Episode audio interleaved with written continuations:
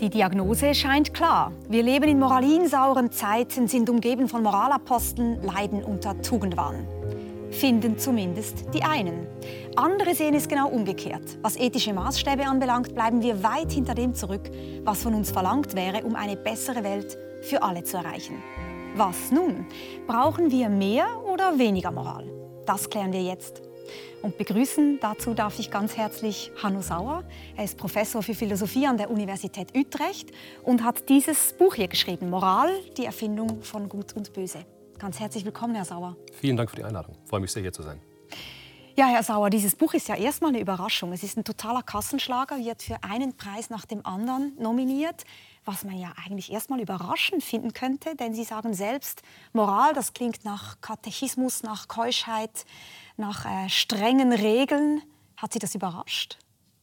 Eigentlich nicht. Ich habe es schon auch mit dem Anspruch geschrieben, ähm, ein großes, ein wichtiges, ein ambitioniertes Buch zu schreiben, was ähm, einerseits anspruchsvoll ist, aber andererseits auch äh, potenziell jedenfalls ein großes Publikum finden kann. Also insofern hat es mich nicht überrascht, dass es auch ähm, gut angekommen ist. Ich war natürlich sehr erfreut darüber, ähm, aber überrascht im engeren Sinne hat es mich eigentlich nicht. Und auch das Thema, glaube ich, ist keins, das ähm, unpopulär sein muss. Ich glaube, wir alle suchen Orientierung, suchen Orientierung in unserem Privatleben, äh, in der modernen, komplexen Welt, in der modernen Gesellschaft, in der wir aktuell leben. Mhm. Ähm, und es ist manchmal schwierig, die Orientierung auf eine solide, durchdachte, rigorose Weise zu bekommen. Und ich habe Versuch gemacht, jedenfalls ein paar Begriffe zu erklären, die diese Orientierung uns verschaffen können. Und wir werden auch sehen, dass Sie diese Orientierung so verstehen, dass man auch erst einmal die Herkunft der Moral dann überhaupt klären ja. muss. Vielleicht bevor wir einsteigen, äh, Sie sind ja sozusagen auf der Überholspur unterwegs. Sie sind noch jung, haben bereits eine Professur, eine wirklich sehr beachtliche Publikationsliste vorzuweisen, sind Vater von Zwillingen, pendeln zwischen Düsseldorf, wo Sie leben, und Utrecht, wo die Professur ist. Wie machen Sie das alles? Faulheit, glaube ich. Äh, Faulheit? Äh, ja, äh, wer faul ist, muss Zeit sparen. Äh, und ich glaube, ich bin sehr, sehr, sehr gut darin, aus wenigen Stunden viel rauszuholen. Und ich konzentriere mich wirklich morgens ähm, so den, äh, den goldenen Stunden des Tages zwischen halb elf und halb eins das meiste abzuluxen. Mhm. Und es ist mir eigentlich ganz gut gelungen. Wie alt sind ähm, denn die Zwillinge? Acht Jahre alt. Acht Jahre. Die lassen dann den Papa auch schon mal arbeiten. Ja, natürlich. Die sind ja auch in der Schule. Ähm, und das ist, das, ist, das ist kein Problem. Aber es ist wirklich, ähm, ähm, man muss sich jeden Tag hinsetzen und, und so ein bisschen dieses alte Klischee, eine Seite pro Tag ist das Ziel. Und wenn man das, wenn man das 15 Jahre macht, dann ähm, kommt ein dickes Buch raus. also ich lerne schon mal, Ihr Begriff von Faulheit ist, glaube ich, nicht ganz meiner. Aber wir werden uns, glaube ich, in anderen Themen finden. Kommen wir zu Ihrem Buch. Sie haben ja keine äh, sozusagen Moral der Geschichte vorgelegt, sondern eine Geschichte der Moral. Und dazu gehen Sie weit zurück, nämlich fünf Millionen Jahre. Ja. Da beginnt sozusagen diese Geschichte. Sie sagen, damals haben sich die Savannen ausgebreitet auf unserem Globus und die Menschen waren gezwungen, in Gruppen in diese Graslandschaften vorzudringen und irgendwie noch zu Futter zu kommen, gemeinsam zu jagen. Ja. Und eine Gesellschaft von Egomanen hätte das gar nicht geschafft.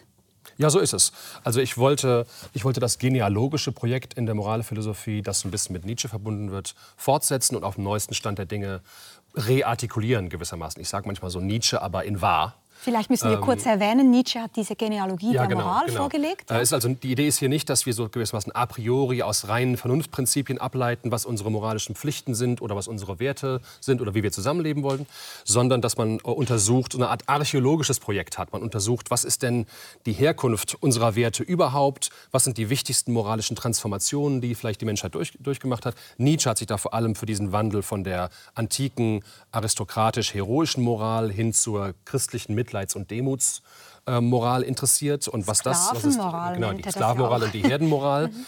ähm, und das natürlich sehr, sehr, sehr kritisch ähm, beurteilt. Ich habe äh, sieben Transformationen rausgegriffen, die vor fünf Millionen Jahren anfangen, dann 500.000, 50.000, 5.000, 550 und fünf Jahre und versuche so die verschiedenen Elemente, die, glaube ich, entscheidend sind für unsere Moral, Kooperation, Ungleichheit, Strafen, ähm, äh, Abhängigkeit und Lernen von anderen, Vertrauen und so weiter und so weiter. So ein bisschen zu entschlüsseln und, und äh, zu erklären, welche Rolle die für uns als biologisches, kulturelles und sozialpolitisches Wesen gespielt haben.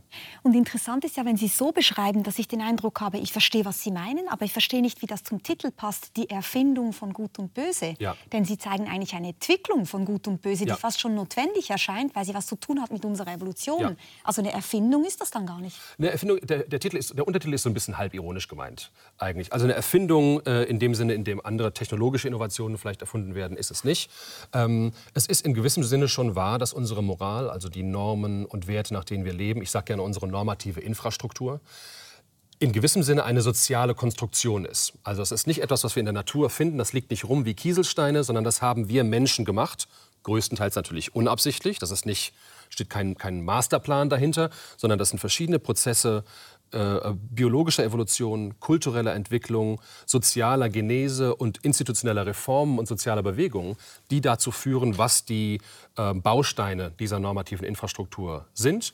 Und das alles entwickelt sich auch ähm, in Wechselwirkung und in Rückkopplungsschleifen mit technischen Entwicklungen, mit Wirtschaftswachstum, mit ähm, strukturellen Reformen, ähm, sozialen Praktiken, Konventionen und so weiter mhm. und so weiter. Und natürlich auch Umweltbedingungen. Also wenn, wir, wenn Sie jetzt darauf anspielen, auf die früheste Phase unserer genau, Evolution. Kommen wir zurück zur Savannenbildung. Ähm, dann, dann ist es eigentlich, äh, haben wir eigentlich ähm, eine relativ drastische Umweltveränderung mhm. in Ostafrika, die mit dem, mit dem ostafrikanischen Grabenbruch äh, zusammenhängt.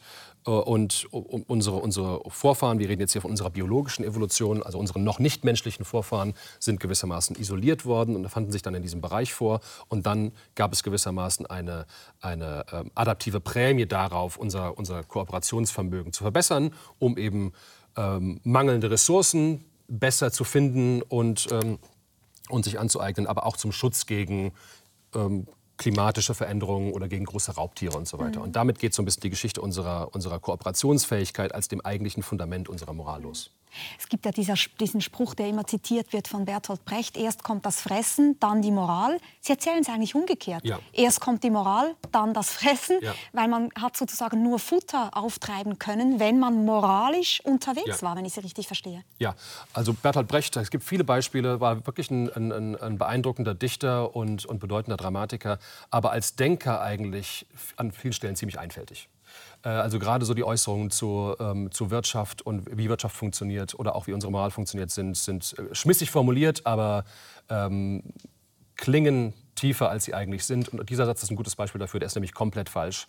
Äh, in Wirklichkeit liegt es, äh, gibt es diesen Konflikt zwischen unserer Moral und dem Eigeninteresse in dem fundamentalen Sinn gar nicht. Natürlich, was es gibt, ist, ähm, wenn man erstmal Kooperationsformen hat und Formen des moralischen Zusammenlebens, dann gibt es immer wieder natürlich auch Möglichkeiten, opportunistisch davon zu profitieren. Also manchmal kann es schon sein, dass das egoistische Eigeninteresse in die eine Richtung zieht und das, was moralisch geboten wäre, in die andere Richtung zieht. Aber dass im Großen und Ganzen wir schlecht, sozusagen es nicht in unserem eigenen Interesse wäre, ähm, äh, moralisch zu leben oder uns von moralischen Normen und Werten irgendwie einschränken zu lassen, das ist wirklich das Gegenteil der Wahrheit. Wir profitieren an jeder Stelle von den ähm, äh, Potenzialen, ähm, kooperative Gewinne einzustreichen, die uns durch moralische Normen überhaupt erst ermöglicht werden. Also es ist in unserem individuellen Eigeninteresse, mhm. im Großen und Ganzen jedenfalls, ähm, eine Moral zu haben, kooperativ zu leben und uns auch an diese moralischen Normen und Werte zu halten. Und in diesem Sinne meinen Sie auch den Satz, den Sie schreiben, wir sind eigentlich die Nachkommen der Freundlichsten. Oder ja. es ist eine Selektion, die sozusagen die Moral dann bevorzugt hat. Ja. Auch wenn es immer Einzelne gab, die sehr egoistisch unterwegs waren, insgesamt gesehen wurden diejenigen belohnt, ja. die kooperativ, altruistisch waren. Also ich glaube, eine ähm, nicht die einzige, aber eine, ein guter roter Faden durch unsere Moralgeschichte, durch die Entwicklung unserer normativen Infrastruktur, ist sich auf die Entwicklung und die Zunahme unserer Gruppengrößen zu konzentrieren. Technisch bezeichnen wir das manchmal als die Skalierbarkeit von Kooperationsstrukturen. Das ist ja nicht trivial. Wie schafft man es von kleinen Familien oder Stammesgesellschaften mit vielleicht 15 Mitgliedern, dann 50 Mitglieder, dann vielleicht 600, 1200 und so weiter. Da braucht man oft ganz neue institutionelle Lösungen und normative, ähm, neue normative Werkzeuge, ähm, um diese Skalierungsschritte durchmachen zu können. Und ein wichtiger Schritt ist eben, dass, äh, dass Gruppen eben unter dem Druck zu großer Impulsivität oder Aggression oder, ähm, oder äh, Tyrannei auch zu kollabieren, drohen, äh, zu kollabieren drohen. Das heißt, man muss irgendwie eine Lösung dafür finden, wie geht man mit den ähm, aggressivsten und unkontrolliertesten und antisozialsten Mitgliedern in der eigenen Gruppe um, wenn man den nächsten Skalierungsschritt, den nächsten Schritt des Anwachsens der Gruppe, Gruppengröße gewissermaßen mitmachen will. Ähm, eine große Gruppe, die mit disziplinierteren, freundlicheren, ähm, auch konformistischeren Mitgliedern ausgestattet ist, hatte einfach bessere Chancen, stabil zu sein. Ähm, und wir sehen das eben auch in der Menschheit, Menschheitsentwicklung, dass das oft einfach dadurch gel gelungen ist, dass die, dass die ähm, aggressivsten und impulsivsten Mitglieder mhm. von der Gemeinschaft einfach ermordet worden sind. Ähm, und ansonsten haben wir auch punitive Institu Institutionen, also so, so, ähm, soziale Sanktionen, Strafinstitutionen erfunden, die nochmal die Gleichung so ein bisschen ähm, in Richtung von Freundlichkeit und Disziplin und kooperativem Verhalten mhm. verändern. Wir gehen so sehr im Schnellzug durch diese Entwicklung durch, ja. weil wir ja vor allem auch über die Gegenwart sprechen wollen, wie ich schon angekündigt habe. Machen wir den Schritt zu vor 500 Jahren. Das mhm. war so eine extreme Zäsur. Unter anderem, weil wir da gelernt haben oder begonnen haben, auch Fremden zu vertrauen, weil eben diese Gruppen so viel größer geworden sind. Wie ist uns das gelungen und was ist da sozusagen die, der, der krasse Schritt, den wir gemacht haben? Ja, also dieses Phänomen bezeichnet man als impersonale Prosozialität. Äh, das ist verwandt auch mit dem Gedanken des, des, expandierenden Kreises der moralischen Gemeinschaft, des expandierenden Kreises von moralischem Status. Darf ich Sie da ganz kurz unterbrechen, ja, weil ich glaube, wir müssen auch sagen, woher dieser Ausdruck kommt. Der ist nämlich von Peter Singer, ja. äh, The Expanding Circle. Peter Singer, ein ganz einflussreicher Moralphilosoph, der auch schon in dieser Sendung war. Ja. Und er hat dieses Bild eigentlich geprägt in diesem Buch 1981 schon. Und vielleicht können wir auch ganz kurz um das ein bisschen deutlich zu machen, äh, ich habe jetzt keinen Kreis, ich ja. habe ein Gummiband. Also es ging eigentlich darum, dass man eben diesen Kreis des Altruismus, der Moral begonnen hat auszudehnen, also dass man nicht mehr nur diese kleinen Gruppen hatte, dass ja. man gesagt hat, nur die Leute in meiner Familie zählen oder vielleicht noch ein bisschen, ist fast gleich groß, ein bisschen größer, noch diejenige irgendwie meines Tribes, meines Stammes, sondern auch alle Bürger und Bürgerinnen, bis hin dann eben irgendwann alle Menschen oder sogar alle Tiere. Ja. Das ist sozusagen die Idee. Ja, alle leidensfähigen ja. Wesen. Mhm. Also Peter Singer hat diesen, hat diesen Ausdruck oder diese Phrase popularisiert. Ursprünglich stammt es aus dem 19. Jahrhundert von William Leckie mhm. aus European History of Morals, wo diese, diese, diese, diese Phrase zum ersten Mal ähm, so benutzt wird, Expanding Circle. Und die Idee ist eben in der Tat, auch hier wieder ist die Frage, wie schaffen wir das überhaupt? Oder was sind die Mechanismen, die dazu führen, dass wir überhaupt sozusagen über unser eigenes Individuum hinauskommen? Das ist ja erstmal schon erklärungsbedürftig, wenn, es, wenn die Evolution angeblich so eine Art Survival of the Fittest ist, aber jedenfalls eine Art kompetitiver Prozess, dann ist ja jede Hilfeleistung, ähm, die ich anderen Menschen angedeihen lasse, erstmal erklärungsbedürftig, weil das stellt ja, stellt ja, stellt ja sozusagen einen Nachteil für mich dar, das stellt Kosten für mich dar, die irgendwie kompensiert werden müssen. Man hat vor gar nicht allzu langer Zeit erst, erst wirklich verstanden, äh, wie das funktionieren kann. Das äh, ähm, wird inzwischen erklärt mit dem Begriff inklusiver Fitness oder Kin Selection. Am Ende äh, erklärt sich sozusagen die, die, die, die, engste Stufe unseres, unseres moralischen Kreises oder des Kreises unserer moralischen Gemeinschaft, dass wir, dass wir anderen Individuen ähm, äh, Sympathie und Hilfe angedeihen lassen, weil die unsere eigenen Gene tragen.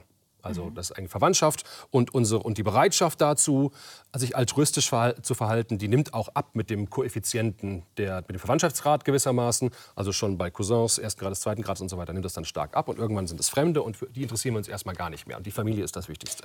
Und das ist eine, eine weitere Art, wie man, den, wie man diesen roten Faden äh, der Menschheitsgeschichte oder der Entwicklung unserer, unserer Moral, unserer Normen und Werte erzählen kann, nämlich indem man sich auf diese Expansion des äh, Kreises des Moralischen äh, konzentriert. Und da muss man eben gucken, was waren die Mechanismen, die es uns erlaubt haben, über diesen engsten Familienkreis mhm. hinaus zu hinaus uns zu entwickeln. Ein weiterer Mechanismus, der eine große Rolle spielt, ist Reziprozität. Also ich helfe dir heute, du hilfst mir morgen. Mhm. Funktioniert oder du hilfst mir heute. Kleinen, Funktioniert auch nur in einem relativ kleinen Kreis, weil natürlich sozusagen die soziale Buchführung mhm. irgendwann sehr, sehr, sehr schwierig wird. Schon wenn man 100, 200, 300 Mitglieder in der Gruppe hat, dann wird es schwer zu mhm. überprüfen, wer hat wem geholfen und wie viel. Das muss ja mhm. auch alles irgendwie stimmen. Also braucht man wieder neue Mechanismen, um Kooperation herzustellen. Strafen spielt mhm. nochmal eine stabilisierende Rolle. Ähm, kulturelles Lernen, äh, also Lernen von anderen, vor allem das Lernen von Normen und Verhaltensregularitäten und Konventionen, führt dann nochmal zu einem Anwachsen wachsen. Und dann sind wir irgendwann sozusagen am Umbruch in die Moderne angelangt. Und das ist ein großes Rätsel, was viele Soziologen und Historiker und Wirtschaftswissenschaftler versucht haben zu entschlüsseln. Warum ist es manchen Gesellschaften gelungen, sozusagen den Übergang in die Moderne zu schaffen. Was hat diesen Übergang überhaupt mhm. erzeugt? Und es gibt viele Vorschläge, viele, viele bekannte Vorschläge. Max Webers protestantische Ethik ist so ein bisschen ein großer Faktor, dass es also sozusagen eine religiöse Grundlage hat, warum in manchen Gesellschaften eine Rationalisierung der Wirtschaft und des intellektuellen Lebens und der Technologie und der Wissenschaft und so weiter und so weiter stattgefunden hat. Aber das erklärt ja auch erstmal nicht, wo, warum, wie kommt es überhaupt, dass sozusagen der Protestantismus an manchen Orten entstanden ist oder protestantismusartige ähm, mhm. religiöse Weltanschauungen an manchen Orten entstanden sind und an manchen Orten nicht. Was ist eigentlich die fundamentale Ursache? Und da gibt es verschiedene Vorschläge. Der Klassiker vor vielen hundert Jahren war natürlich ein rassistischer Vorschlag. Da hat man gesagt, es gibt manche, manche Menschen, die haben einfach höhere kognitive Kapazitäten, deswegen ist das so und so passiert und andere Menschen nicht. Inzwischen wissen wir, dass das nicht der Fall ist. Jared Diamond hat einen geografischen Vorschlag gemacht, hat gesagt, ja, das liegt, liegt an der, an der Ost-West-Ausrichtung des eurasischen Kontinents und an den, an den äh, kultivierbaren äh, Spezies mhm. in Flora und Fauna.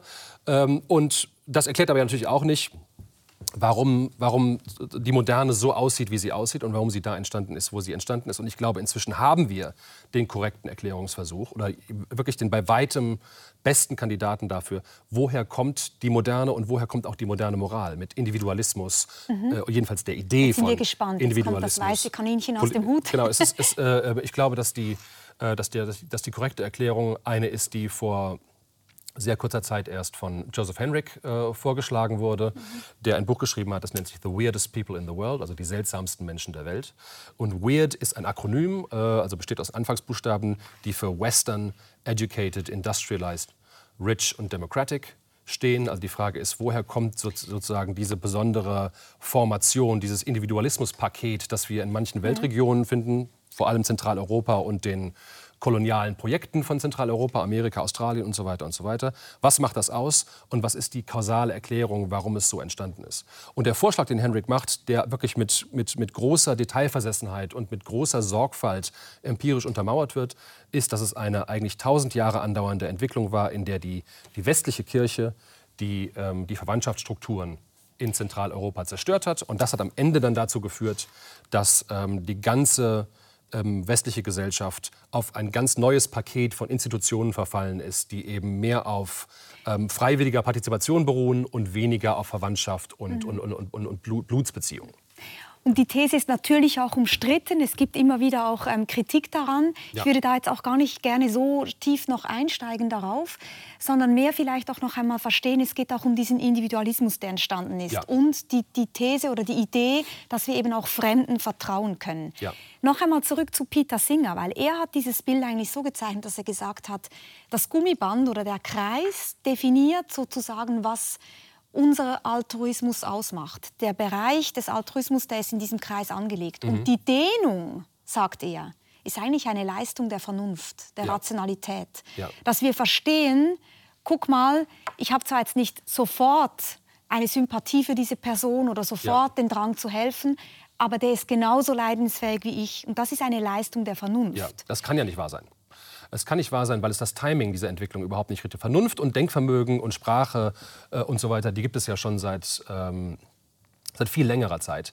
Äh, aber was wir rausgreifen müssen, ist, was sind genau die kausalen Mechanismen, die das zu dem Zeitpunkt haben stattfinden lassen. Und wenn es, wenn es eine Fähigkeit gibt, die wir schon seit vielen tausend Jahren haben, dann kann das nicht die Erklärung dafür sein, was zu der Entwicklung von impersonaler Prosozialität und dieser sozusagen letzten großen Expansion des moralischen äh, Zirkels ähm, geführt hat. Ich sage nicht, dass die Vernunft unwichtig ja. ist dafür. Ja. Wenn man diese Entwicklung erstmal hat und diese institutionellen äh, ähm, Reformen ähm, im Gange sind und mhm. sich Bahn brechen, dann äh, ist es auch sehr nützlich, wenn es Intellektuelle und Denker und Wissenschaftler und Philosophen und so weiter und so weiter gibt, die das zu durchdenken versuchen und die normative Infrastruktur, die sich ohnehin schon entwickelt, auch intellektuell zu durchdringen mhm. versuchen. Aber ursächlich kann das eigentlich nicht primär sein. Und das ist, glaube ich, ein ganz wichtiger Punkt in diesem Gespräch, nämlich zu unterscheiden zwischen der Begründung moralischer Normen, also zu fragen, warum ja. sollten wir den Kreis dehnen? Ja. Und da bin ich natürlich äh, sofort immer mit dabei, wenn es um die Vernunft geht. Ja, na klar. Und auf der anderen Seite zu fragen, wie hat sich das durchgesetzt? Ja. Warum haben wir diese Schritte gemacht? Warum sind wir heute in der Lage, ja. uns überhaupt zu fragen, was schulden wir beispielsweise ja. Menschen im Sahel oder so ähnlich? Und das finde ich interessant an, ihr, an Ihnen und an Ihrer ja. Profession, dass Sie ja Philosoph sind, Moralphilosoph auch, Sie sind Ethiker. Normalerweise befassen sich diese Menschen mit der Begründung von Normen ja. und Werten. Sie interessieren sich aber sehr viel mehr für die Genese oder zumindest in diesem Buch. Ja. War das schon immer so und wird das so weitergehen? Nicht immer, nicht immer, aber ich glaube, die Genese, es gibt diesen scharfe Trennung zwischen Genese und Geltung gar nicht, zwischen, zwischen Herkunft und Rechtfertigung.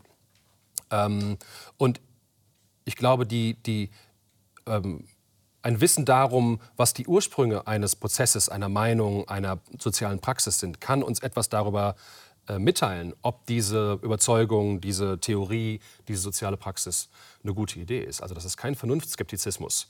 Ähm, ich bin absolut ein Verteidiger dieses Aufklärungsprojekts. Ähm, alle meine sechs Bücher, die ich bisher geschrieben habe, enden mit dem Wort Vernunft. Das stimmt, ähm, das ist mir hier auch aufgefallen. Also Habe ich sogar angestrichen, weil ich dachte, wie kann das jetzt sein? Ich wage zu behaupten, dass das kein Zufall ist. mhm. ähm, ist es auch nicht. Also ich glaube absolut an das, äh, an das Projekt. Ich glaube nur, dass Vernunft eben auch etwas, das ist eine, eine, ein, ein reales Phänomen, das mhm. ist sozial eingebettet, äh, das ist nicht etwas Gottgegebenes, was in unseren Köpfen lebt, sondern das ist etwas, was wir als soziale Wesen miteinander etablieren und aussortieren mhm. und, äh, und, und rausfinden, worin diese Vernunft eigentlich besteht. Das ist auch, hat auch eine institutionelle Seite. Es, äh, es gibt sowas wie epistemische Gemeinschaften, Netzwerke und so weiter und so weiter. Das alles ist unsere Vernunft. Und wenn man das verstehen will, muss man, auch, muss man eben auch die Genealogie mhm äh, auf eine empirisch solide Art und Weise diese, diese, dieses sozial eingebetteten Denkens äh, mhm. verstehen. Und dann ähm, sieht man schon, dass die Verbindung zwischen Genese und Geltung schon etwas enger wird.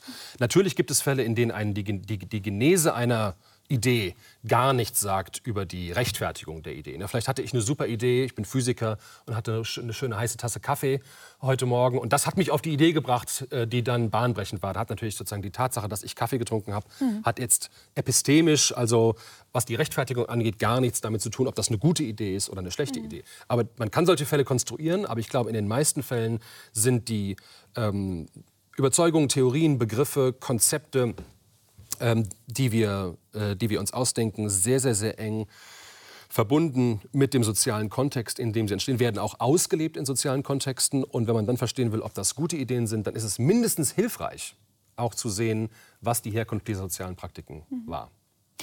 Bevor wir jetzt zur Gegenwart kommen, vielleicht zum Schluss dieses Teils noch äh, darüber sprechen mit Ihnen, äh, gibt es eigentlich moralischen Fortschritt? Also Sie sind da vorsichtig pessimistisch, optimistisch. Sie sagen, ja. es gibt sowas, moralischen Fortschritt. Es gab 2020 einen Buchtitel von Markus Gabriel, Moralischer mhm. Fortschritt in dunklen Zeiten. Und er hat sozusagen auch für die Möglichkeit von moralischem Fortschritt plädiert, mhm. hat aber gesagt, erstmal leben wir in sehr verdunkelten Zeiten. Mhm. Die Vernunft kommt uns abhanden, aufgrund von äh, postfaktischen Gegebenheiten zum Beispiel. Mhm. Aber wir weigern uns auch, sagt er, zu anerkennen, wie sehr wir verkettet sind in ganz ungute Zustände, die beispielsweise die Klimakrise vorantreiben ja. oder die globale Armut. Was für ein Moralzeugnis haben wir im Moment Ihrer Meinung nach? Und gibt es diesen moralischen Fortschritt? Also gucken Sie optimistisch in die Zukunft. Werden wir ja. noch mehr dazu lernen? Das ist eine schwierige Frage. Ich, ich, ich bin so 51 Prozent Optimist. 51 Prozent. Ähm, und ich bin so ein bisschen, ich bin so ein bisschen intragenerationell pessimistisch und intergenerationell optimistisch. Also ich glaube, dass jede Generation eigentlich aus denselben sozusagen Menschen mit derselben moralischen Qualität bestehen. Das ist so mittelmäßig eigentlich. Wir alle, aber zwischen den Generationen, also im sozialen Wandel, wenn man so ein bisschen rauszoomt und sich größere Zeit, äh, Zeitabschnitte anguckt, dann scheinen Mechanismen zu greifen, die ein Fortschrittspotenzial haben, das auch nicht selten genutzt wird. Das ist so ein bisschen die moderate, sehr qualifizierte, optimistische Version dieser, dieser Fortschrittsthese. Es mag sein, dass wir in dunklen Zeiten leben, aber für die Fortschrittsfrage ist ja nicht die Frage, wie dunkel die Zeiten sind, sondern ob sie heller sind als früher. Mhm. Das ist, glaube ich, definitiv der Fall. Ähm, es äh, gibt ganz, ganz viele Parameter, die man sich angucken kann, was menschliches Wohlergehen, äh, menschliche Freiheiten und Möglichkeiten angeht, ähm, soziale Gleichheit, ähm, Rechte von Minderheiten und so weiter mhm. und so weiter. Und in so gut wie jeder Hinsicht und auch an so gut wie jedem Ort. Natürlich nicht, mit, nicht ohne Ausnahmen und nicht so schnell, wie, das, wie wir das gerne hätten und oft unvollkommen und oft frustrierend langsam, ähm, finden diese Verbesserungsentwicklungen statt, diese moralischen Dynamiken hin zu auch moralischer Verbesserung und, und einem besseren Leben für eine größere Gruppe von Menschen zu egalitäreren und inklusiveren Bedingungen. Mhm. Das ist eigentlich, glaube ich, worin moralischer Fortschritt besteht. Ähm, und nochmal, es kommt auf die komparative Frage an. Das ist richtig, aber es kommt doch auch auf die komparative Frage darauf an, was mhm. in unserem Vermögen steht. Weil das, was Sie jetzt so ein bisschen erzählen, ja. ist ja auch die Geschichte von zum Beispiel Steven Pinker mhm. oder Yuval Noah Harari, die alle betonen, das Böse in der Welt hat abgenommen, die Gewalt hat abgenommen, die Kriege haben abgenommen. Ja. Auch beide waren auch schon in dieser Sendung zu Gast und haben das genau so formuliert. Aber wir können uns ja auch fragen, welche Möglichkeiten hatten wir früher, die Welt zum Besseren zu verändern? Ja. Und heute scheinen wir mehr Möglichkeiten zu haben nutzen sie aber vielleicht nicht hinlänglich. Ja. Insofern kann man ja fragen, was vergleicht man womit und bleiben wir nicht stärker als früher vielleicht ja. hinter unseren Möglichkeiten zurück. Ich glaube, das ist auch alles richtig, was Sie, äh, was Sie sagen. Deswegen sage ich auch 51 Prozent. Da gibt es ja dann noch die 49 Prozent Pessimismus.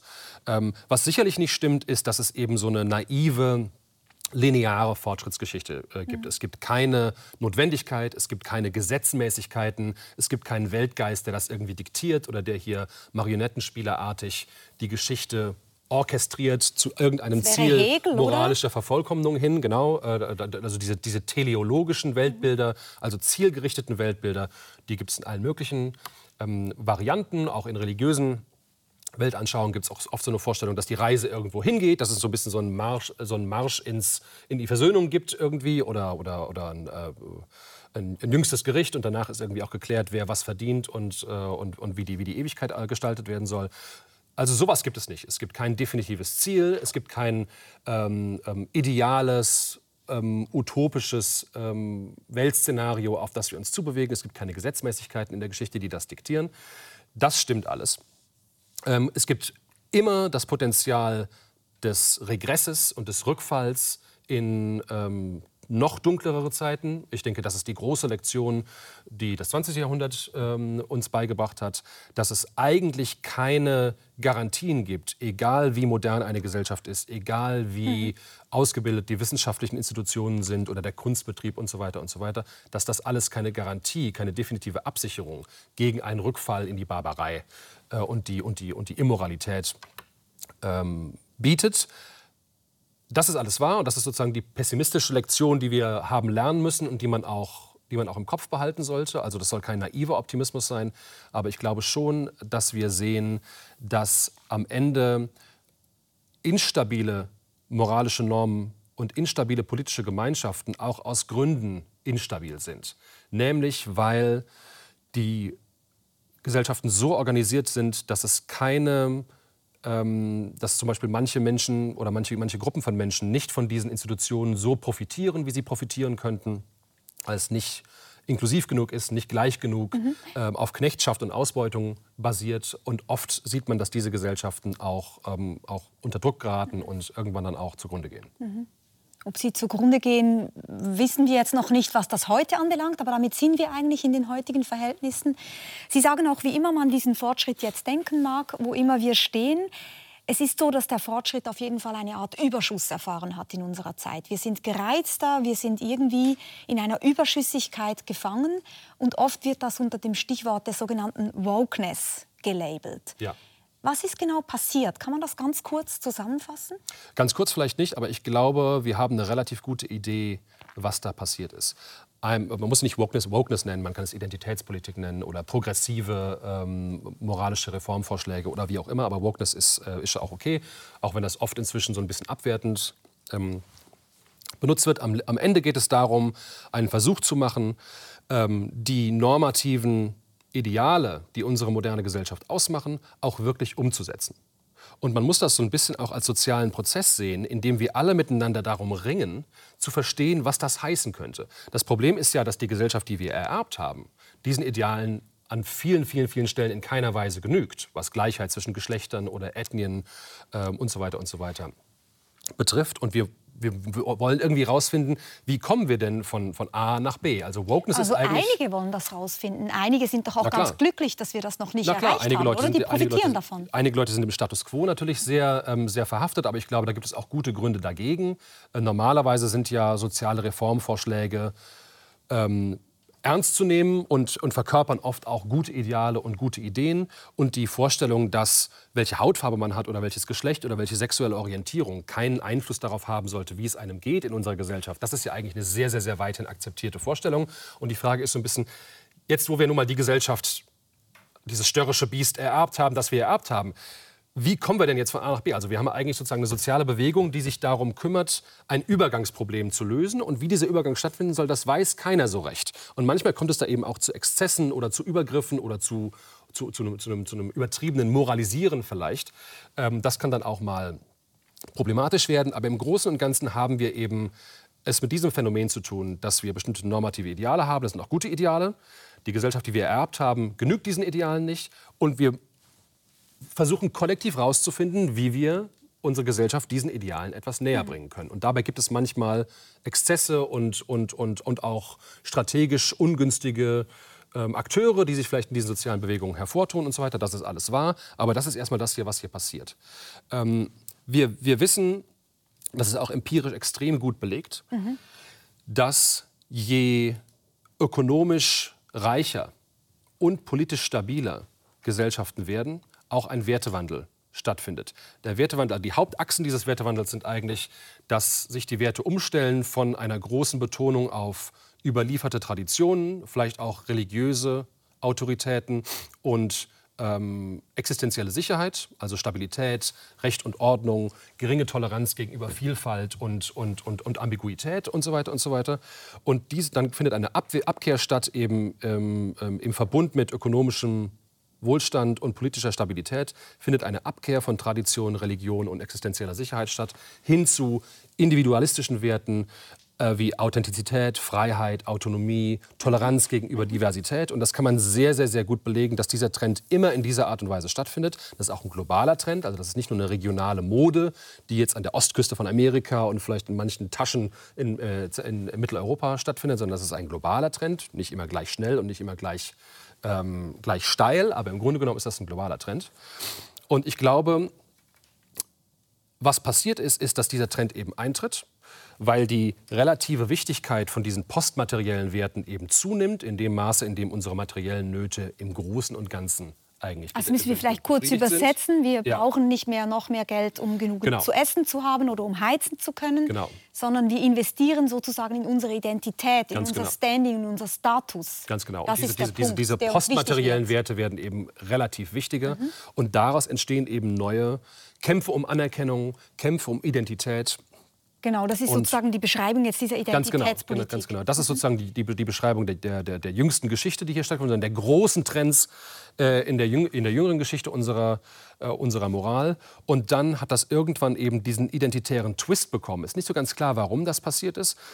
Eine Möglichkeit wäre, dass natürlich in der Regel die USA äh, kulturell so ein bisschen dominant sind und kulturell besonders einflussreich. Und da ist natürlich der, der Rassenkonflikt, also was man dort als Rassenkonflikt bezeichnet, zwischen der weißen Mehrheit ähm, und, der, und der afroamerikanischen Bevölkerung besonders ja, beschäftigt besonders die Aufmerksamkeit und hat dann vielleicht die sozusagen dieser Trend, der überall stattfindet, hat dann äh, eben diesen identitätspolitischen Charakter als, gleichsam als Rassenkonflikt und als Nullsummenspiel zwischen, den, äh, zwischen, der, zwischen der Mehrheitsbevölkerung in Amerika und der afroamerikanischen Bevölkerung so ein bisschen diese Gestalt angenommen und sich dann verteilt auf den Rest der Welt. Also es ist ja, was heißt Nullsummenspiel in diesem Kontext? Man muss ja schon ja. sagen, die afroamerikanische Bevölkerung ist klarerweise extrem diskriminiert, ja. nach wie vor. Schon nur, wenn man die Zahlen anschaut, wie oft Menschen äh, überprüft werden auf ihren Pass hin, wie viel Absolut. öfters äh, Personen verhaftet werden und so weiter. Absolut. Absolut. ist es schon auch oder eine klare Diskriminierung, die da im Gange ist. Absolut, absolut. Also das, das äh, bestreitet dieser Begriff auch gar nicht. Aber es ist, äh, es, die Idee ist dabei so ein bisschen, dass das identitätspolitisches Denken immer so ein bisschen eine Art Nullsummenspiel aufmacht, weil eben sozusagen die, die, die, Vorteile für die eine Gruppe als Nachteile für die andere Gruppe so, mhm. verstanden werden. Es wird nicht also für alle etwas gewonnen. Ganz genau. Also es gibt keine, ja. es gibt keine, keine Interaktionen, die für alle ähm, äh, positiv sind mhm. ähm, sondern, sondern ähm, die, die, Gewinne der einen Gruppe sind die Nachteile der anderen ja. Gruppe. Machen wir es vielleicht an diesem, genau an diesem Punkt konkret, weil genau das, was Sie beschreiben, man kann ja sagen, diese ganze Wokeness-Bewegung, auch wenn sie jetzt zum Teil sehr kritisch gesehen wird, die ja. hatte auch extrem viel Gutes, weil ja. gewisse Anliegen deutlich formuliert worden sind, weil man vielleicht gerade zum Beispiel auch in einem Land der Schweiz erst in den letzten Jahren noch einmal verstärkt über Alltagsrassismus ähm, zu sprechen begonnen hat, beispielsweise. Aber es gibt eben auch diesen, diese äh, Kritik, dass es eine Diskursverarmung geben würde. Und wir mhm. hören ganz kurz Ijoma Mangold zu, der war bei uns zu Gast an einem Stammtisch Philosophie, wo es um Cancel Culture mhm. ging. Und er bedauert genau diese Diskursverarmung, wie er das nennt. wir leben seit fünf, sechs Jahren sehr stark in einem öffentlichen Diskurs, bei dem der kulturell hegemonial und die Meinungshoheit hat, der einen möglichst hohen Opferstatus für sich beanspruchen kann. Sie sprechen die ganze Zeit von den Minderheiten, als wären das gewissermaßen die Schwächsten der Schwachen. Ich glaube, wir leben längst in einer ganz anderen Gesellschaft, ähm, wo die wo es einem, gibt dafür auch einen Begriff der, der Opferolympiade, ähm, der klingt erst ein bisschen zynisch, beschreibt aber sehr viele Prozess in der Öffentlichkeit ziemlich genau. Je mehr gewissermaßen sie sich zurechnen können einer kollektiven Gruppe, die historisch gesehen ähm, als Opfergruppe dargestellt wird, desto stärker äh, ist ihre Stimme, desto glaubwürdiger. Und dann heißt es immer, wenn jemand dann anderer Meinung ist, der möglicherweise weiß und alt ist und männlich oder gar ein Cis-Mann ist, was heutzutage das Schlimmste Schlimm ist, dann heißt es, lasst doch mal erst die Betroffenen zu Wort kommen. Wer nicht selber betroffen ist, kann überhaupt nicht mitreden. Und Aber das finde ich auch wieder so ein Moment der Diskursverarmung, weil es immer schade ist, wenn jemand nicht mitreden kann. Eine Diskursverarmung als Resultat dieser jüngsten Bewegungen? Vielleicht, aber für wen? Ähm, was, was, ähm, was neue, neue Normen führen ja auch immer Einschränkungen mit sich. Mhm. Äh, aber ähm, manchmal profitieren ja manche Leute davon, dass, ne, dass, dass manche andere Leute bestimmte Dinge nicht mehr tun dürfen. Also natürlich ist es eine, Einschränk ein, ist es eine Einschränkung, wenn ich, wenn ich meiner Sekretärin nicht mehr, nicht mehr einen Klaps auf den Po geben darf. Das ist natürlich erstmal eine, eine Sache, die ich mal tun durfte, vielleicht in den 70ern, und die ich inzwischen nicht mehr tun darf. Das ist eine Einschränkung für mich. ähm, aber sich darüber zu beklagen, wäre ja, wäre ja äh, paradox, weil das natürlich eine klare, einen klaren Vorteil darstellt für eine andere Gruppierung. Also allein die Tatsache, dass etwas eine, eine, eine verarmende oder beengende Wirkung erstmal zu haben scheint, oberflächlich heißt doch nicht, dass es keine gute Idee ist. Denn manche, manche Dinge sollen ja enger werden, manche Dinge sollen ja verarmen und manche Handlungsoptionen sollen nicht mehr zur Verfügung stehen. Das ist erstmal eine Sache. Natürlich ähm, gibt es diesen Begriff Cancel Culture. Es wäre aber auch ein Irrtum, so zu tun, als sei das was, was Neues. Normen werden immer überwacht und durchgesetzt. Es gibt immer auch schon ähm, soziale Konsequenzen dafür, dass man sich ungeschickt oder problematisch oder unmoralisch ausdrückt. Das hat es auch immer schon gegeben. Also die Vorstellung, dass Cancel Culture irgendwie schlimmer geworden ist, die ist, glaube ich, offensichtlich nicht korrekt. Unser, mhm. unser moralischer Diskurs, der ist auch nicht überhitzter ähm, heute, als er, ähm, als er mal war. Ähm, da muss man sich ja nur an, das ist ja schon eine merkwürdige Vorstellung, dass sozusagen die politischen Spaltungen in der Weimarer Republik irgendwie weniger extrem gewesen sein sollten als die, die es heute gibt. Das ist, glaube ich, nicht sehr plausibel. Andererseits gibt es natürlich auch bei diesem, bei diesem Begriff Identitätspolitik, Wokeness und den strategischen Mitteln, die von den Mitgliedern dieser Bewegung gewählt werden, um ihre Ziele durchzusetzen, da muss man auch legitime Kritik dran üben dürfen. Es gibt ja wie bei allen sozialen Bewegungen auch strategische Kräfte, die, diese, die die guten Ziele dieser Bewegung mit schlechten Mitteln ähm, ausstatten können. Und dann sieht man manchmal, dass zum Beispiel bestimmte Formen der Kritik zu häufig angewendet werden, dass bestimmte moralische Begriffe oder Begriffe oder Elemente unseres moralischen Vokabulars mhm. ähm, ungenau verwendet werden. Und das darf man dann auch kritisieren. Ich fand interessant in Ihrem Buch, dass Sie sagen, eine Begründung, warum sich sozusagen der Diskurs über Werte und Normen sehr stark ins Symbolische verschoben hat. Mhm. Und mit symbolisch meinen Sie sowas wie, wir streiten über Gendersterne, wir streiten über ja. Toiletten, die äh, gemischt geschlechtlich sind oder was auch immer. Ja. Diese ganzen Fragen, warum sich das verschoben hat, hat auch damit zu tun, dass da schneller Land gut zu machen sei. Ja. Also Strukturen, Institutionen zu verändern, die soziale Ungerechtigkeit befördern, ist sehr viel härtere Arbeit, als diese symbolischen Dinge zu verändern. Ja. Jetzt ist die Frage natürlich auch, Land gut machen für wen? Ja. Weil das ist etwas, was mich oft beschäftigt, ja. dass ich mich auch oft frage, wer macht hier eigentlich Land für wen gut? Weil manchmal sind diese ganzen Diskurse ja auch dazu da, einfach das eigene Image aufzupolieren. Und dann sind wir bei diesen Stichworten ja. der Tugendprotzerei zum Beispiel, die ich am ja. Anfang erwähnt habe. Also dass man äh, sich in, in Rage redet oder in den sozialen Medien etwas postet, um sich selber einen noblen Anstrich zu geben und zu zeigen, ich stehe auf der richtigen Seite ohne wirklich im Blick zu haben, was die Effekte sind sozialer Natur, die man wirklich bewirken ja. kann. Ich glaube, wir haben so eine Art moralische Ungeduld. Wir scheinen doch zu wissen, wie unsere Gesellschaft sein sollte. Wir scheinen doch zu wissen, was Gleichheit und Gerechtigkeit und so weiter und so weiter bedeuten mhm. und wie eine Gesellschaft aussehen sollte. Dass man nicht benachteiligt sein sollte, nur weil man dieses oder jenes Geschlecht hat oder diese oder jene sexuelle Orientierung oder diese oder jene Hautfarbe. Und dann ist es frustrierend zu sehen, dass es so schwer ist, unsere Gesellschaft auch zu steuern, dass sie diesen Idealen genügt. Das erzeugt so eine Art moralische Ungeduld, glaube ich. Und irgendwann wird die Frustration so groß, dass man sich irgendeinen Kanal sucht, den man eben ändern kann. Große Gesellschaften sind komplex und sehr steuerungsunwillig. Aber was man machen kann, ist natürlich, man kann unser Sprechen und unser, Denk unser Denken oder erstmal unser Sprechen, unser Vokabular modifizieren, weil das allemal viel leichter zu ändern ist als störrische, mhm. komplexe, ähm, ähm, träge Institutionen. Und das ist auch so ein bisschen passiert. Was, und das ist das, was ich mit dieser Verlagerung auf Symbolische meine, dass wir eben das ändern, was leicht zu ändern ist, auch wenn es eigentlich gar nicht, gar nicht so, so wichtig ist am Ende mhm. und so, so, so schwerwiegende äh, Konsequenzen hat. Mhm. das lädt dann was auch irgendwann. Was nicht falsch macht, ja. oder? Sondern was Nein. mir einfach zeigt, warum die Energie dahin fließt. Genau, das, das, das, das ist erstmal verständlich. Äh, ja. Und es ist auch, es, es ist auch nicht, nicht, dass es äh, gar nicht wichtig wäre. Denn ein inklusiveres Vokabular ähm, sich auszudenken, das ist mhm. ja auch was Gutes. Äh, wir sollten ja zum Beispiel Menschen nicht mehr als Krüppel bezeichnen oder sowas. Na, das sind alles gute Entwicklungen gewesen. Wir brauchen keine eigenen Wörter für Minderheiten. Und das alles abzuschaffen, ist sicherlich auch eine gute Entwicklung gewesen. Aber es ist natürlich nicht, das, nicht die ganze Arbeit. Und das lädt irgendwann dann auch diesen Vorwurf des, Sie sagen, Sie sagen jetzt Tugend Tugendprotzerei, mhm. manchmal sagt man Virtue Signaling, also moralische Selbstdarstellung, moralische Effekthascherei manchmal auch. Dass sozusagen die Idee ist hier, dass der Fokus so stark aufs sprachlich-symbolische verlagert wird, dass man am Ende völlig die Aufmerksamkeit verliert für die, für die echten materiellen Veränderungen, Obwohl die Menschen zugutekommen Sprache sollten. immer auch Welt gestaltet, auch das wissen wir natürlich ähm, ja. aus der Philosophie. Lassen Sie mich dazwischen was ganz anderes fragen. Ich höre ja. Ihnen fasziniert zu. Sie können wahnsinnig schnell unglaublich viel Wissen in Sätze packen und produzieren. Können Sie das auch auf Niederländisch? Weil Sie müsste wahrscheinlich in Utrecht auf Niederländisch. Äh, muss ich nicht. Es findet was alles auf Englisch statt. Äh, ähm, also ich, ich, ich versuche es zu vermeiden. Es ist eine schöne Sprache und ich spreche sie auch manchmal in, äh, in Meetings. Aber da geht dann schon viel, viel kognitive Kapazität auch in die, in die Sprachverarbeitung rein. Also ich kann es schon, aber ich fühle mich auf Deutsch und Englisch ein bisschen wohler. Wird Ihnen manchmal gesagt, Sie sprechen zu schnell? Äh, ja, ich habe hab ich schon mal gehört, ja. Vielleicht, wir haben einen Schweizer... Ich kann mich ein bisschen zügeln. Vielleicht, das Schweizer Publikum ist manchmal langsamer, wie Sie sprechen, vielleicht.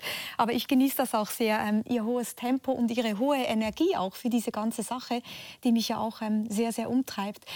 Kommen wir zurück ähm, zu unserem Thema. Was ich auch wahnsinnig interessant finde, und da sind auch so ein paar ganz markige Sätze in diesem Buch drin, ist, dass Sie sagen, beruhigt euch mal. Also in diesem ganzen ja. Streit, den wir haben, glauben Sie, dass doch viele Meinungsverschiedenheiten, die wir haben, recht oberflächlich sind. Und unten drunter, sagen Sie, sind wir uns eigentlich doch grosso modo einig.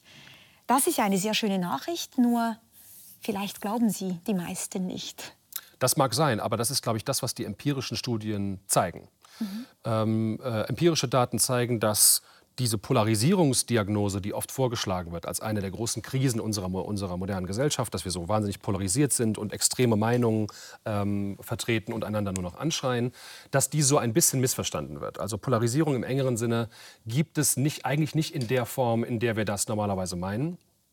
Also ein extremer Werden von Meinungen findet nicht so sehr statt. Es gibt eine größere Sichtbarkeit der extremen Meinungen und eine größere Unsichtbarkeit sozusagen der, der nicht so extremen Mitte. Und wenn sich sozusagen die extremsten 1% auf der einen Seite und die extremsten 1% auf der anderen Seite gegenseitig anschreien, dann mhm. hat man den Eindruck, es gäbe nur diese extremen Meinungen. Aber in Wirklichkeit gibt es da ja 98% viel moderatere äh, Personen in der Mitte, die vielleicht ein viel größeres Verständigungspotenzial ähm, haben. Das ist auch zum großen Teil ein, ein, Phänomen, das natürlich durch soziale Medien noch verstärkt wird.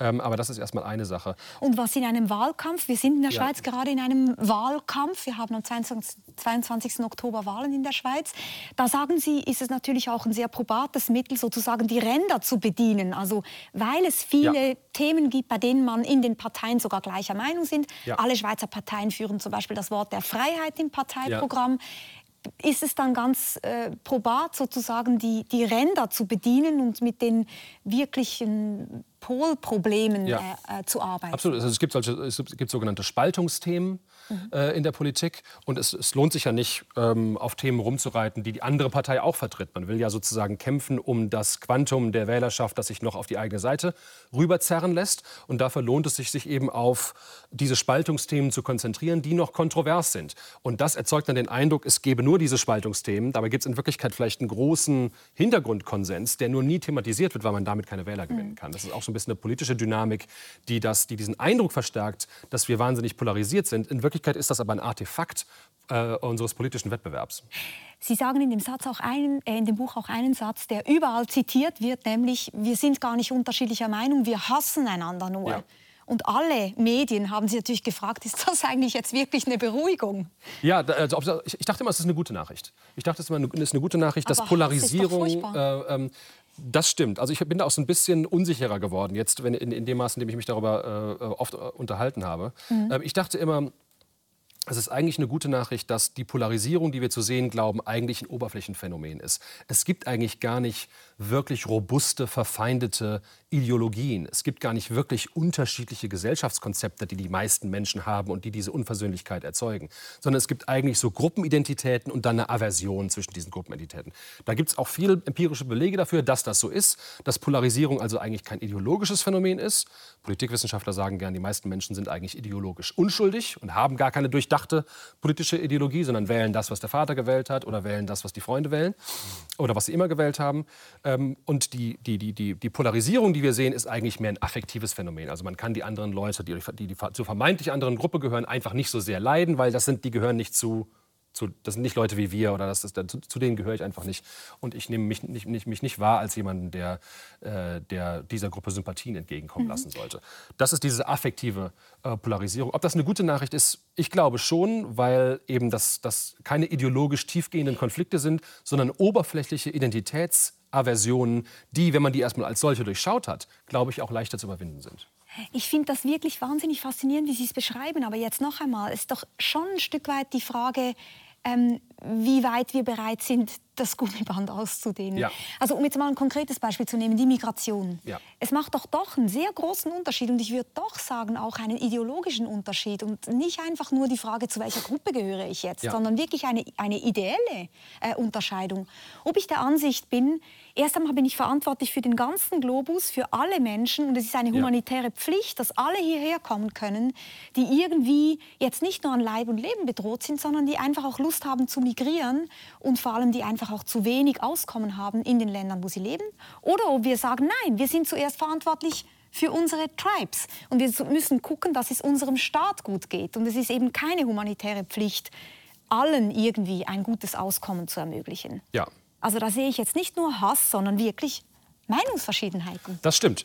Äh, ähm, aber das ist aber, glaube ich, kein Widerspruch. Also natürlich ist es ein großer Unterschied, ob man offene Grenzen hat und Migration erlaubt oder ob man geschlossene Grenzen hat und ob Migration nicht erlaubt. Vor allem für die betroffenen Menschen, die vielleicht an bestimmte Orte gehen wollen und da sich ihr Leben aufbauen wollen, mhm. aber das nicht dürfen. Mhm. Das ist ein großer Unterschied natürlich.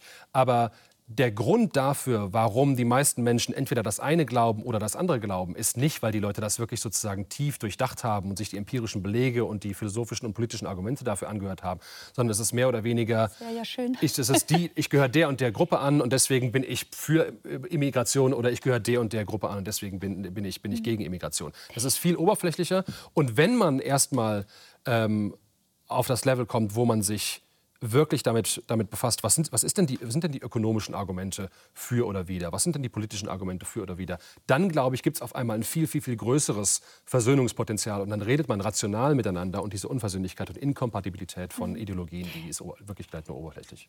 Naja, den zweiten Teil, den glaube ich noch nicht. Ich mhm. glaube einfach, die Bereitschaft ist Versuch nicht so sehr da, wirklich auf Argumente ja. einzugehen. Aber kommen wir noch mal zum ersten Teil Ihres Arguments, dass Sie nämlich sagen, und auch das fand ich wahnsinnig interessant, in Tat und Wahrheit sind unsere politischen Überzeugungen viel volatiler, als wir meinen. Ja. Wir halten uns für unglaublich firm in unseren Überzeugungen.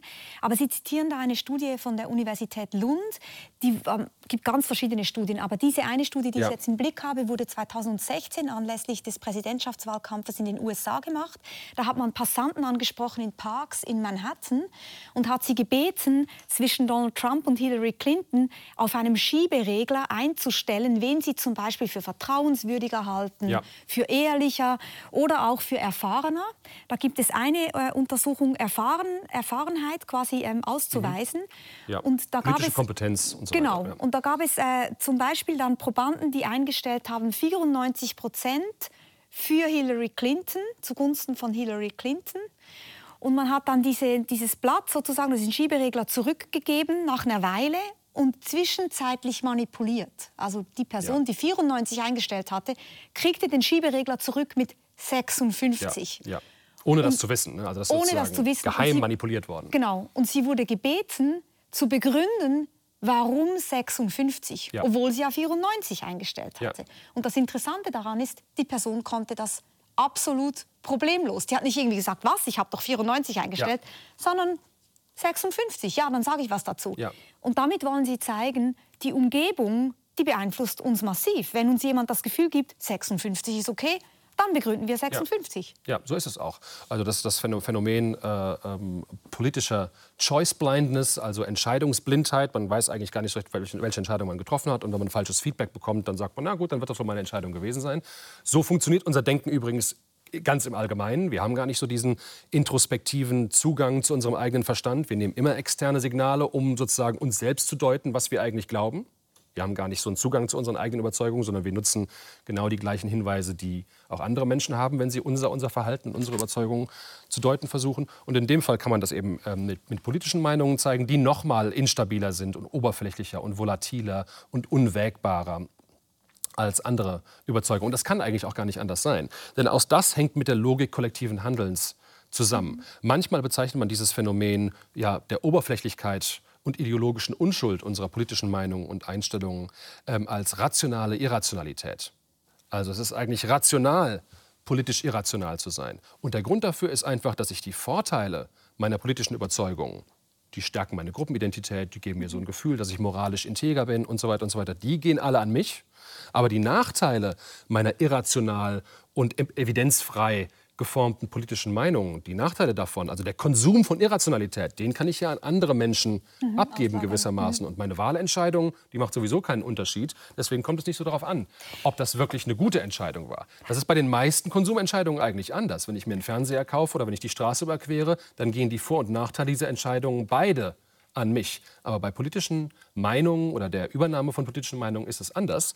Ich kann die Vorteile internalisieren, die Nachteile externalisieren. Und weil das für alle von uns gilt, deswegen konsumieren wir alle zu viel politische Irrationalität, was nicht gut ist für unser Gemeinwesen. Ich bin natürlich jetzt ein bisschen enttäuscht. Ich bin eine überzeugte Demokratin und mhm. wir haben Wahlen hier. Ich werde einen Wahlzettel ausfüllen. Mhm. Und Sie sagen mir jetzt eigentlich, entschuldigen Sie, Frau Bleisch, Ihr Wählerwille da, das ist gar nicht wirklich eine autonome Entscheidung. Sie machen einfach, was Ihre kleine Gruppe Ihnen als gut vorstellt. In aller Regel ist das so, ja. Nein. Doch, das, das, sagen, die, das, sagen, das sagen, die, empirischen Belege äh, zu, zu Wahlverhalten. Man kann ja, man kann ja untersuchen, warum, äh, warum diese oder jene Person dieses oder jenes Wahlverhalten an den Tag legt. Äh, und in den allermeisten Fällen, natürlich gibt es eine, eine kleine Gruppe, äh, die eine Ausnahme darstellen, die sehr gut informiert sind und sich sehr gut auskennen und, und eine sehr, sehr hohe Expertise haben, was politische Abläufe angeht. Aber die überwältigende Mehrheit kommt nicht mal annähernd in die Nähe von politischem Wissen, entweder allgemeines Wissen oder konkreteres Wissen, was die Tagespolitik angeht, das in irgendeiner Weise deren Wahlentscheidungen ja als, als besonders qualitativ hochwertig auszeichnen würde. Das, sind, das sind, sind wirklich die Fakten. Aber als Philosoph müssen Sie doch den Anspruch haben, dass wir irgendwie empfänglich sind für rationale Argumente ja, und dass wir uns auch weiterbilden, dass wir uns weiterentwickeln und dass wir interessiert daran sind, ja. wirklich das Richtige zu vertreten. Ja, aber wir sind nicht sehr empfänglich für rationale Argumente. An Ansprüchen kann man ja auch scheitern. Der Anspruch bleibt auch gut. Mhm. Ähm, und ich glaube, es lohnt sich auch weiter darüber weiter sehr intensiv darüber nachzudenken, wie wir diesem Anspruch gerechter werden könnten. Aber de facto werden wir ihm oft nicht gerecht. Und da machen Sie auch einen Vorschlag, und den möchte ich zum Schluss unbedingt noch besprechen, weil ich den auch so schön finde, nämlich den sogenannten ideologischen Turing-Test. Der mhm. stammt von Brian Kaplan, den Sie da auch ähm, einführen. Ja. Erklären wir vielleicht kurz, es gibt den Turing-Test aus den 1950er Jahren, glaube ich. Da geht es eigentlich darum, dass man hinter einem Tuch sitzt oder hinter einer Wand sitzt ja. und eine KI unterhält sich mit einem echten Menschen. Ja. Man hört zu und von dem Moment an, wo man nicht mehr unterscheiden kann, ja. sprechen da zwei Menschen oder eine KI und ein Mensch, hat diese KI sozusagen menschliche Intelligenz in einer bestimmten Art und Weise erlangt. Sie sagen jetzt, ideologischer Turing-Test funktioniert so, dass ich sozusagen meinem Gegner mhm. erklären soll, was er denkt, mhm. sodass er sagen kann, genau so denke genau. ich dann haben wir den ideologischen Turing-Test bestanden. Genau, also da das ist eigentlich eine gute Übung, oder? Ja, es ist eine sehr gute Übung und, und, und äh, ähm, viele Leute sind überrascht, wie schwer das ähm, vielen Menschen fällt. Äh, wir neigen dazu, eben die andere Seite auch zu dämonisieren und als äh, korrupt, äh, verblödet oder, oder bösartig darzustellen und haben wenig Verständnis dafür, dass vielleicht auch die politischen und moralischen Überzeugungen der Gegenseite oder der als solche wahrgenommenen Gegenseite vielleicht gar nicht so übel sein können. Und dieser ideologische Turing-Test ist eben so ein bisschen ein Vorschlag, man sollte eigentlich an politischen Debat Debatten erst dann teilnehmen, wenn man die Position der Gegner so artikulieren kann, dass die Gegner diese Artikulation akzeptieren würden. Und erst in dem Moment kann man eigentlich sagen, ich habe wirklich die Gegenseite so verstanden, dass man dann darüber reden kann, wer denn eigentlich recht hat. Also es geht hier gar nicht darum, sozusagen die andere Seite zu übernehmen, sondern erst mal auf ein Level zu kommen, auf dem dann vernünftige Meinungsverschiedenheiten aussortiert werden können. Und es ist eigentlich ein ganz guter Vorschlag, ein bisschen ein provokativer Vorschlag auch. Ähm, und es ist interessant zu sehen, wie viele Leute diesen, diesen Test nicht bestehen würden. Ich finde es so interessant, dass Sie diesen Test ja selber vorgemacht haben. Sie haben nämlich als einzigen Philosophen, den ich kenne, äh, ein Paper publiziert in einem Peer-Reviewed Journal, The End of History. Mhm. Und kurze Zeit später eine Reply, also eine ja. Gegendarstellung zu sich selbst geschrieben. Das Paper wurde auch publiziert. Das ja. heißt, Sie haben eigentlich selber diesen ideologischen Turing-Test bezogen auf philosophische Positionen ja. vorgeführt. Ja.